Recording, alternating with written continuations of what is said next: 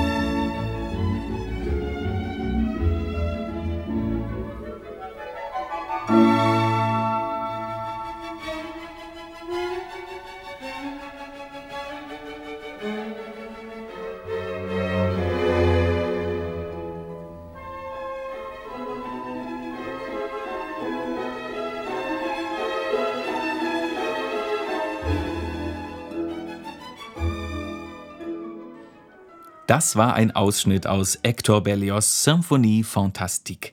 Und es war wahrscheinlich unschwer zu erraten, heute geht es um ein echtes Schwergewicht unter den Orchesterinstrumenten, die Harfe.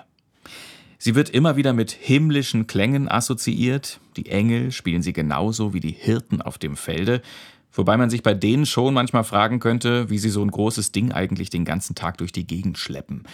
Ich sitze natürlich auch diesmal an der Quelle der Antworten, genauer gesagt im Gasteig in München bei den Münchner Philharmonikern.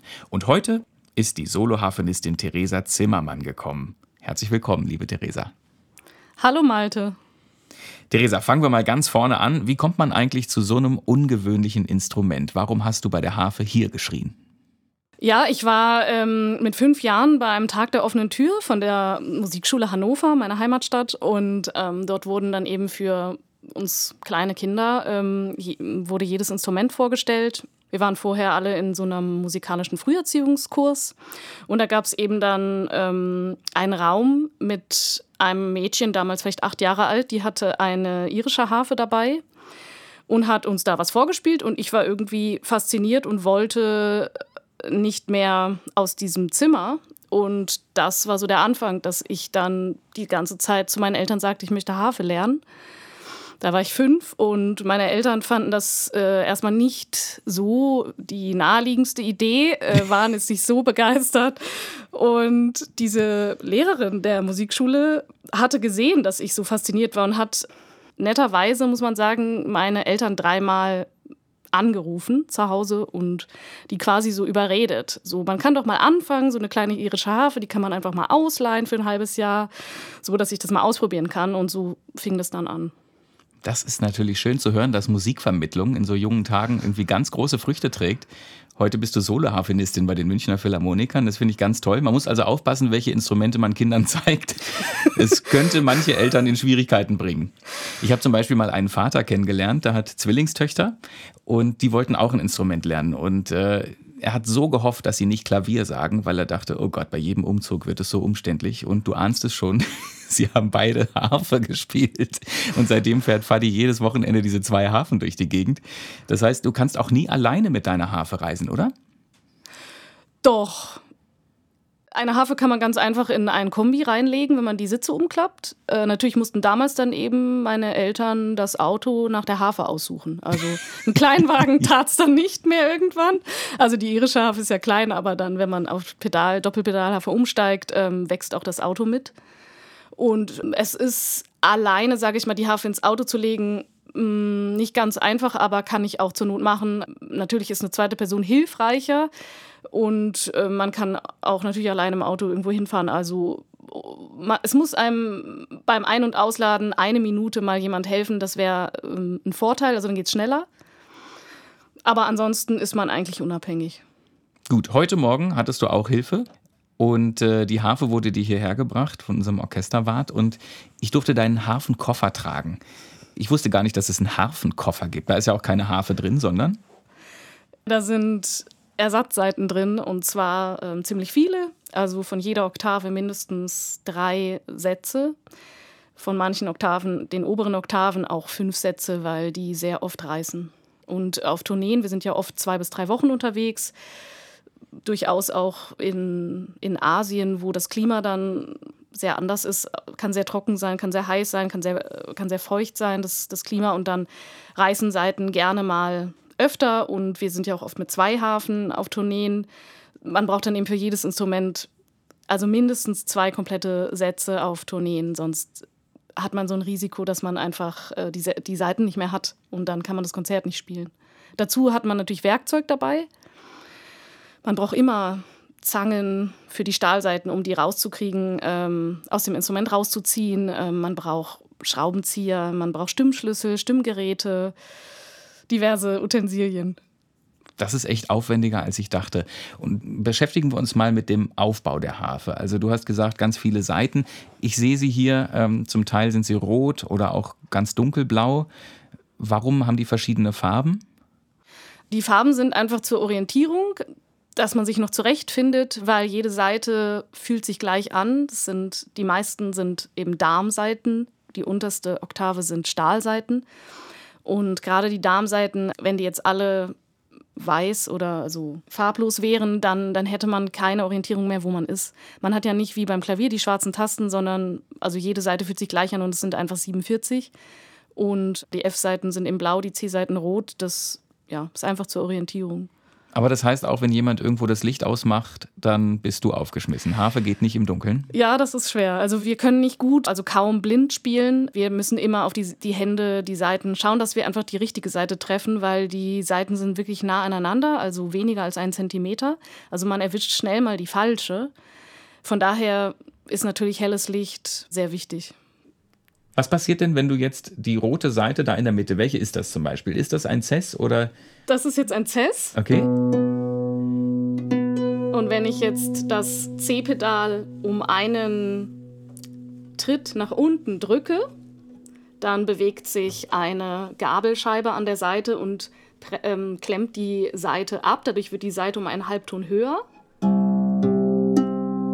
Die gleiche Seite klingt dann als C. Und wenn ich noch einen Pedaltritt mache, dann klemmt sich die Seite nochmal um einen Halbton ab durch eine Scheibe und ist auf Cis. Das ist für alle C-Seiten auf der ganzen Harfe. Die werden alle gleichzeitig um einen Halbton erhöht. Jede Seite kann man um einen Halbton eben gleichzeitig erhöhen auf der Harfe und von C-Dur auf C-Dur. Äh Kommt manchmal vor in der Literatur. Ja, Schwer zu erklären. Es ist schwierig, es ja. ist wirklich kompliziert. Und du hast also im Umkehrschluss für jeden Ton der Tonleiter ein Pedal da unten? Oder wie kann genau, ich mir das vorstellen? also ich habe sieben Pedale, für mhm. jeden Ton der Tonleiter eins. Das heißt, ähm, es ist ja eine Doppelpedalhafe, also jeden Ton kann man um zwei Halbtöne ähm, erhöhen. Cs auf C, C auf Cis, Fes auf F, F auf Fis und so weiter. Ähm, dadurch ist man ähm, die ganze Zeit beim Spielen auch mit seinen Füßen sehr beschäftigt, weil man jedes Vorzeichen, was sich verändert, mit den Füßen mh, quasi treten muss, sagt man. Mhm. Treten und greifen mit den Händen. Ne? Genau, das nennt man greifen. Und du hast deinen Kopf auf der linken Seite der Harfe, wie ich genau. gerade sehe. Das heißt, du kannst eigentlich gar nicht rechts unten gucken bei den Pedalen. Da vertrittst du dich dann nicht? Also Pedale treten wir komplett blind. Wir schauen nie runter. Das ist eintrainiert. Man hat mit den Füßen, das, das, der linke Fuß äh, bewegt drei Pedale und der rechte vier. Und das spürt man, welches Pedal man, da muss man nicht hinschauen. Okay, also ist ein bisschen, manche sind ja schon mit Gaspedal und Bremse überfordert, aber das ist wirklich für Fortgeschrittene da. ja, da fängt man ja ganz langsam an. Also ich bin mit elf Jahren auf eine Doppelpedalhafe umgestiegen, auf ein kleineres Modell mit nur 40 Seiten und da gibt es kleinere Modelle, die sind 1,60 groß. sind auch schmaler gebaut und viel leichter. Und da fängt man an, erstmal mit ganz leichten Stücken, dass man ein, zwei Pedale in einem Stück ähm, bewegt. Und diese Fußarbeit, die wird immer komplexer. Und wenn man heute mal ein schweres Stück dann mal nur meine Füße anschaut, dann wundert man sich, also wie viele Pedale wir innerhalb von wenigen Sekunden treten können. Das ist ganz schön ähm, akrobatisch. Das Deswegen ist auch, auch das richtige Schuhwerk auch wichtig. Hm. Ja, eben. Was hast du denn da am liebsten für Schuhe an? Also für Konzerte sind am besten Tanzschuhe, also so dünn wie möglich die Sohle und dass man ein gutes Gefühl hat und dass natürlich der Schuh nicht abfällt. ja, möglichst. Zur Not hast du im Hafenkoffer noch Tanzschuhe drin, oder? nee, also Schuhe sind bei uns ja in der Kleiderkiste des Orchesters verstaut. Aber klar, wir achten sehr darauf, welche Schuhe wir tragen in Konzerten. Das ist sehr wichtig. Also wir können nicht in Sandalen spielen oder mit dicken Sohlen auch nicht. Ähm. Und auch, also die müssen sehr eng sitzen, weil wir die auch teilweise in der Luft treten. Sekundenweise sind wir komplett in der Luft. Und ja, das ist ein bisschen Sport. Also die Harfe ist eigentlich ein Tanzinstrument. Man sagt aber Saiteninstrument oder Zupfinstrument. Kannst du uns da mal auf die Sprünge helfen? Was ist korrekt? Die Harfe ist auf jeden Fall ein sehr großes Saiteninstrument und das größte Zupfinstrument. Also man zupft jede Seite mit den Fingern eben an. Und da gibt es ganz viele verschiedene Techniken und wahrscheinlich auch nach gewisser Übungszeit ein bisschen Hornhaut vorne. Oder machst du das alles mit Fingernägeln oder mit, mit dem Finger? Man hat schon sehr trainierte Hände, wie im Prinzip beim Klettern. Die Hornhaut ist sehr ausgebildet bei uns Harfenisten. Das ist ein sehr wichtiger Teil. Ähm, die Finger sind ja auch sehr empfindlich. Das heißt, wir passen immer auf mit, mit Abwaschen, immer mit Handschuhen. Ähm, eine Spülmaschine ist ganz gut zu haben.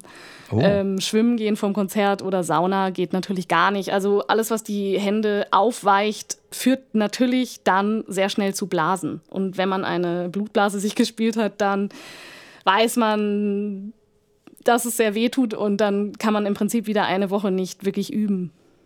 Deswegen, also die Hornhaut ist schon sehr ausgebildet, aber natürlich ähm, fährt man auch mal in Urlaub und da muss man eben aufpassen, dass man die langsam wieder aufbaut, ähm, Stück für Stück. Da kann man dann nicht zurückkommen und denken, man kann zwei Stunden am Stück ähm, üben. Das, das ist halt so. Du zupfst ja nicht einfach eine Seite, sondern es gibt verschiedene Techniken. Kannst du uns da mal ein paar zeigen? Es ist ja nicht einfach nur Bing. Ja, also das sogenannte Plaquet, also die geschlossenen Akkorde klingen so.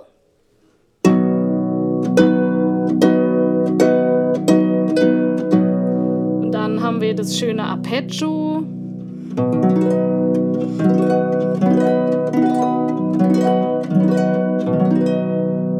Oder Brisé ist ein sehr kurzes Arpeggio. Also wir können, wie man sieht, die Seite klingt und klingt und klingt, die hört nicht auf. Das heißt, auch das Dämpfen ist ein wichtiger Teil. Also wir können spielen, es klingt ewig oder wir spielen setzen zurück ein, also stoppen den Ton. Also das muss man immer beachten bei der Harfe, weil sonst klingt der Ton minutenlang nach. Ja, und dann gibt es natürlich sehr verschiedene Arten auch noch auf der Harfe zu spielen. Und zwar können wir sehr schnell ähm, trillern auf einem Ton, das sogenannte Bisbigliando, weil wir eben auf verschiedenen Seiten den gleichen Ton einstellen können, indem wir ähm, die Töne enharmonisch verwechseln. Also ich kann das mal zeigen. Klingt sehr theoretisch. Ja. Also vielleicht, vielleicht helfen wir mit dem Ohr.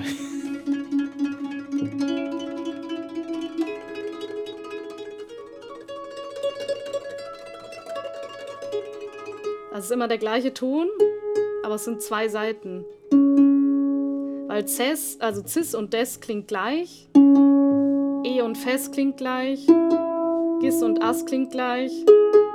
Also das hat man auf keinem anderen Instrument, dass wir für das, beim Klavier ist es eine schwarze Taste, aber wir können eben jede Seite auf den Ton einstellen. Also wir haben eine, ähm, wir können die C-Seite auf Cis stellen und die D-Seite auf Des und haben dadurch den gleichen Ton. Dadurch können wir dann eben uns auch Griffe vereinfachen oder diese berühmten ähm, Glissandi spielen, die dann sehr besonders klingen, wenn man zum Beispiel nur vier verschiedene Töne einstellt auf der Harfe. Musik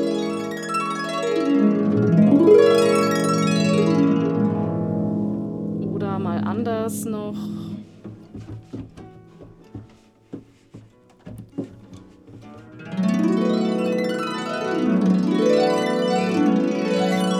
Ich kann auch beim Spielen natürlich treten.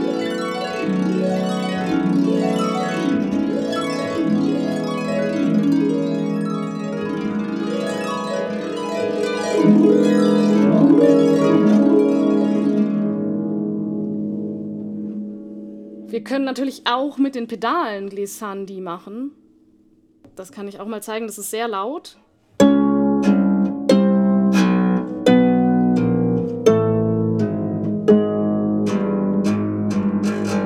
Wird gerne neuer Musik verwendet. Dann treten wir sozusagen die Pedale so, dass man sie hört. Wir trainieren natürlich die Pedale zu treten, dass wir sie nicht hören. Also wir treten genau in dem Moment, wo wir spielen. Wenn man zu spät das Pedal tritt, hört man das. Und das versuchen wir zu vermeiden, dass man genau mit dem Fuß den Fuß bewegt, wenn man den Finger bewegt. Ich bin richtig baff, was es da alles für Möglichkeiten gibt. Und diese wellenartigen Bewegungen, die kein Instrument so schön spielen kann wie die Harfe, wurden auch von vielen Komponisten entsprechend in Szene gesetzt. Wir hören jetzt einen kurzen Ausschnitt aus dem ersten Satz von Maurice Ravels Klavierkonzert in G-Dur.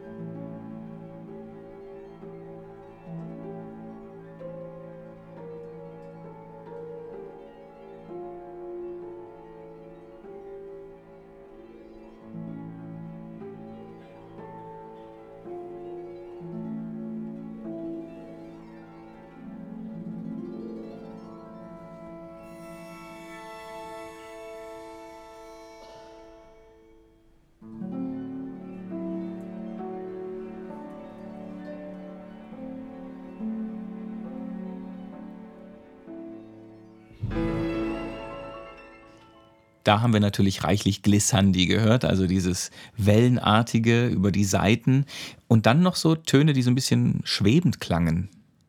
Was war das denn? Ja, das sind sogenannte Flageoletttöne, auch sehr bekannt für die Harfe, wo man mit dem Handballen die Hälfte der Seite abdrückt, auf der Hälfte der Seite abdrückt und dann eben mit dem Daumen ein Flageolet erzeugt. Mhm. Reisen wir mal nach Paris. Es war einmal ein Tag in Paris oder mehrere Tage, so 1904, 1905.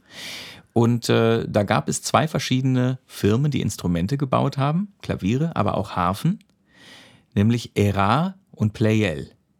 Und die hatten verschiedene Harfen im Angebot und haben Ravel und Debussy gebeten, so eine Art Marketingaktion zu machen, Werbung für die eigene Harfe. Welche Hafen waren das und was haben die Herrschaften da gemacht? Also es gibt seit 1810 die sogenannte Doppelpedalharfe von Erard, Sebastian Erard in Paris ähm, entworfen.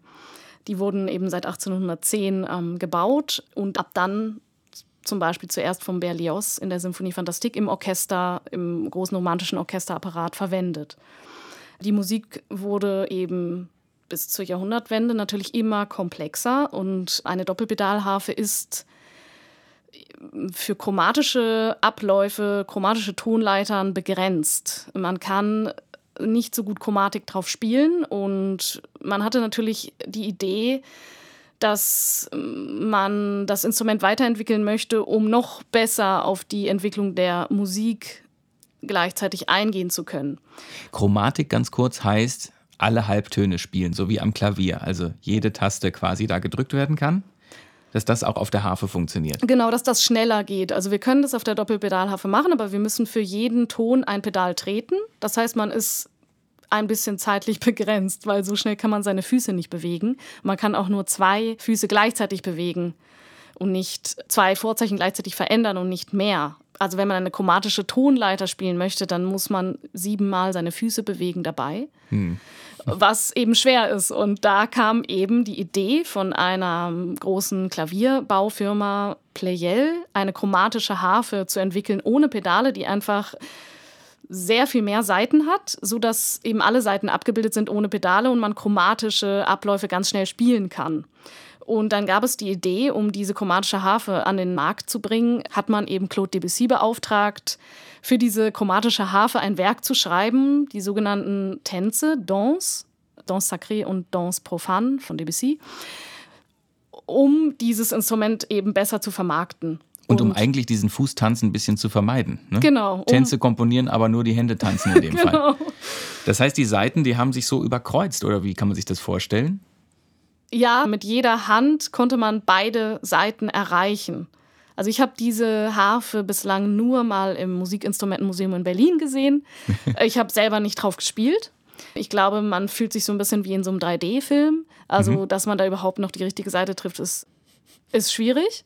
Vor allem muss man auch jede Seite, ja, bevor man irgendwie auftritt, muss man stimmen. Also, das war ein Wahnsinns Theater, die Harfe zu stimmen und Seiten reißen ja auch ganz gerne mal. Also diese Harfe ist so komplex, dass sie sich erstmal wirklich gar nicht durchgesetzt hat. Also gleichzeitig hat dann eben die, die Firma Era, um seine Doppelpedalharfe eben weiter hm, zu vermarkten, dann Maurice Ravel beauftragt, ähm, auch für Doppelpedalharfe mal ein solistisches Stück zu schreiben. Und er hat 1905 ähm, Introduktion und Allegro komponiert für Harfe, Klarinette, Flöte und Streichquartett. Auch ein sehr tolles Werk. Und beide Stücke sind heutzutage natürlich immer auf der Doppelpedalharfe spielbar. Also auch die Tänze von Debussy spielen wir immer und kann man natürlich auf Doppelpedalharfe spielen. Also dafür braucht man jetzt nicht eine chromatische Harfe, aber auf meinen Noten steht, dass sie pur Arp-Chromatik komponiert sind. Die Doppelpedalharfe hat sich durchgesetzt. Und wir hören jetzt noch in ein anderes Stück von Maurice Ravel hinein, in dem auch die Harfe einen prominenten Auftritt hat, nämlich die Zigarren. Es ist eins der schwersten Stücke für Solovioline. Rund vier Minuten lang spielt die verschiedene Melodien, die an musikalische Themen der Sinti und Roma angelehnt sind. Und erst zur Hälfte des Stücks, also nach rund viereinhalb Minuten, steigt das Orchester mit ein. Und die Harfe ist der verbindende Bogen zwischen Soloinstrument und Orchester.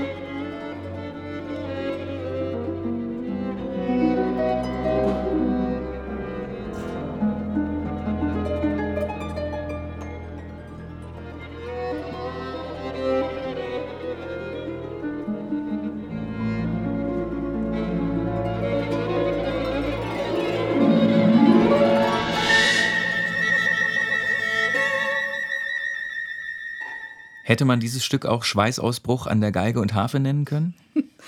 Schweißausbruch auf jeden Fall an der Harfe. Also man hat mehr Pedale als Noten. Das merkt man nur eben nicht, ähm, wie viele Pedaltritte wir da ähm, in diesen 20 Sekunden treten. Das ist ähm, bei uns, ähm, muss man wirklich sehr klar im Kopf bleiben, wenn man das spielt, dass man die richtigen Füße in der richtigen Zeit, in dem richtigen Ablauf bewegt. Hier war jetzt die Geige das Soloinstrument. Gibt es das auch für die Harfe? Gibt es da Harfen-Solo-Konzerte? Ja, es gibt sehr viele Hafen-Solo-Konzerte. Also die werden jetzt gar nicht so oft aufgeführt, aber es gibt tolle Konzerte. Natürlich angefangen mit, mit dem Händel-Konzert, wurde damals noch für Barockharfe geschrieben, oder ähm, dem Mozart-Doppelkonzert für Flöte und Harfe wurde noch für Einfachpedalharfe komponiert. Und seit dem Zeitpunkt der Doppelpedalharfe gibt es riesige romantische Konzerte von Glier, Reinecke, aber auch Ginastera. Dann gibt es auch moderne Doppelkonzerte mit Oboe von Lutoslawski, Henze und so weiter. Es gibt sehr viel Sololiteratur, ähm, wird selten aufgeführt, leider. Also könnte man mal ändern. Ja, ändere das doch mal, Theresa. Du bist dran. ich bin dran, ja. okay. Da rückt die Harfe in den Vordergrund in Solokonzerten, aber oft ist sie ja auch Teil des Orchesters. Was ist da so die Rolle der Harfe? Ja, die Rolle ist sehr, sehr verschieden. Es fing, wie gesagt, an ähm, mit Berlioz bei der Symphonie Fantastik und dann auch ging es weiter bei Tchaikovsky mit den großen Balletten. Da haben wir ähm, ganze riesige Solokadenzen zu spielen in den Balletten. Richtige, riesige Hafenstimmen rauf und runter. Wir spielen ja leider keine oder kaum Ballette, deswegen. Und dann kam natürlich Wagner und ja, ich weiß nicht, viele kennen vielleicht die Oper Tannhäuser, also da spielt man den ganzen Akt fast alleine mit den Sängern, also begleitet die Sänger. Oder zum Beispiel auch die Meistersinger von Nürnberg. Dann spielt man die sogenannte Beckmesserharfe. Die wurde dann extra von Wagner entwickelt für seine Oper. Und dann sitzt man oft auf der Bühne und spielt das Beckmesserständchen auf einer Beckmesserharfe. Also da hat man sehr unterschiedliche Rollen. Und dann um die Jahrhundertwende kam dann eben Debussy und Ravel. Die haben das Ganze extrem vorangebracht. Also da ist man im Orchester sehr präsent eingesetzt und kann wirklich auf den Klang des großen Ganzen einwirken mit sehr viel Effekten, Glissandi, Arpeggien rauf und runter, Flageolet ähm, und natürlich dann auch die russischen Komponisten haben das Instrument auch oftmals sehr rhythmisch als rhythmisches Fundament ähm, gesehen, gut zu hören auch bei, bei zum Beispiel Stravinsky Symphonie in drei Sätzen oder Feuervogel. Schostakowitsch, Prokofjew, also oder auch natürlich das harmonische Fundament in vielen Stücken von Strauss. Da spielt man eher die harmonische Grundlage und man hört gar nicht so die einzelnen Noten. Man ist eher eine Verbindung zwischen Bläsern und Streichern. Also man ist so ein bisschen der Teppich. Du hast eben schon gesagt, russische Komponisten, aber es gibt auch einen tschechischen Komponisten, den du noch nicht genannt hast, von dem du jetzt Musik dabei hast, nämlich Bedřich Smetana oder auch Friedrich Sahne, wenn man diesen Namen mal übersetzen möchte. Ähm, eigentlich ein Stück für ein ganzes Orchester und für zwei Hafen, die ganz zu Beginn eine ganz spezielle Stimmung erzeugen. Nämlich der erste Satz, Viserat, aus dem Zyklus Mavlast, Mein Vaterland, in dem Smetana seiner böhmischen Heimat ein musikalisches Denkmal gesetzt hat. Der erste Satz handelt von der Viserat, einer mittelalterlichen Festung, dem Stammsitz der legendären ersten böhmischen Herrscher. Und ähnlich wie im Märchen beginnen die zwei Hafen mit genau dieser Es war einmal Einleitung. Wir hören dich live an der Harfe.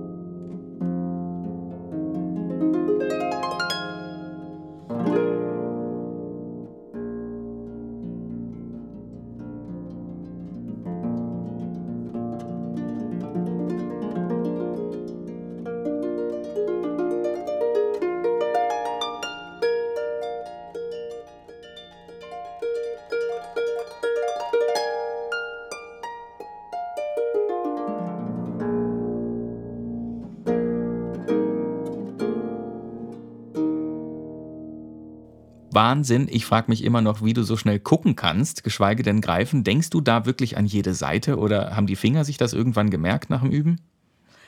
Also ich würde sagen, dass es eine Wahnsinnskontrolle ist, dieses Niveau halt zu erreichen. Also es ist, es ist jahrzehntelanges Üben, ähm, dass man eben die Range, sage ich mal, von, von den Tiefen bis zur höchsten Seite, dass man die einfach trifft. Ähm, das üben wir stundenlang. Arpeggien rauf und runter beim Spielen hat man beides im Kopf, natürlich die Noten, aber man hat auch die Abläufe der Füße wie so ein Computerprogramm im Kopf, was nebenher abläuft. Also das ist sehr komplex ähm, bei uns, auch wenn wir auswendig spielen. Wir müssen immer so jeden vierten Takt uns die Pedalstellungen zum Beispiel einfach merken.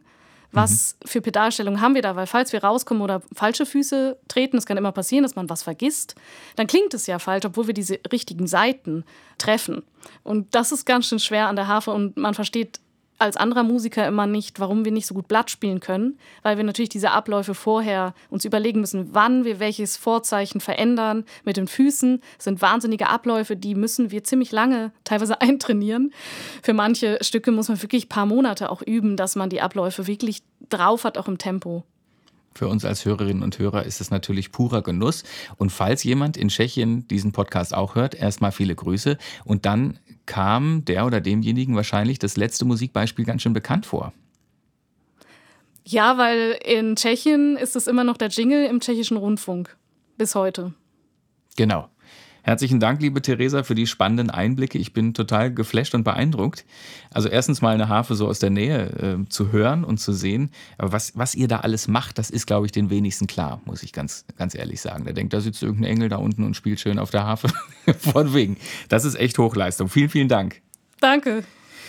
So, und ähm, den Anfang machen wir jetzt hier gleich, um alles mal mit neuen Ohren zu hören. Am Ende dieses Podcasts mit einem Ausschnitt aus dem dritten Satz von Bruckners Achter Symphonie. Es ist die einzige seiner neuen Symphonien, in denen er die Harfe einsetzt und diesmal sogar drei auf einmal.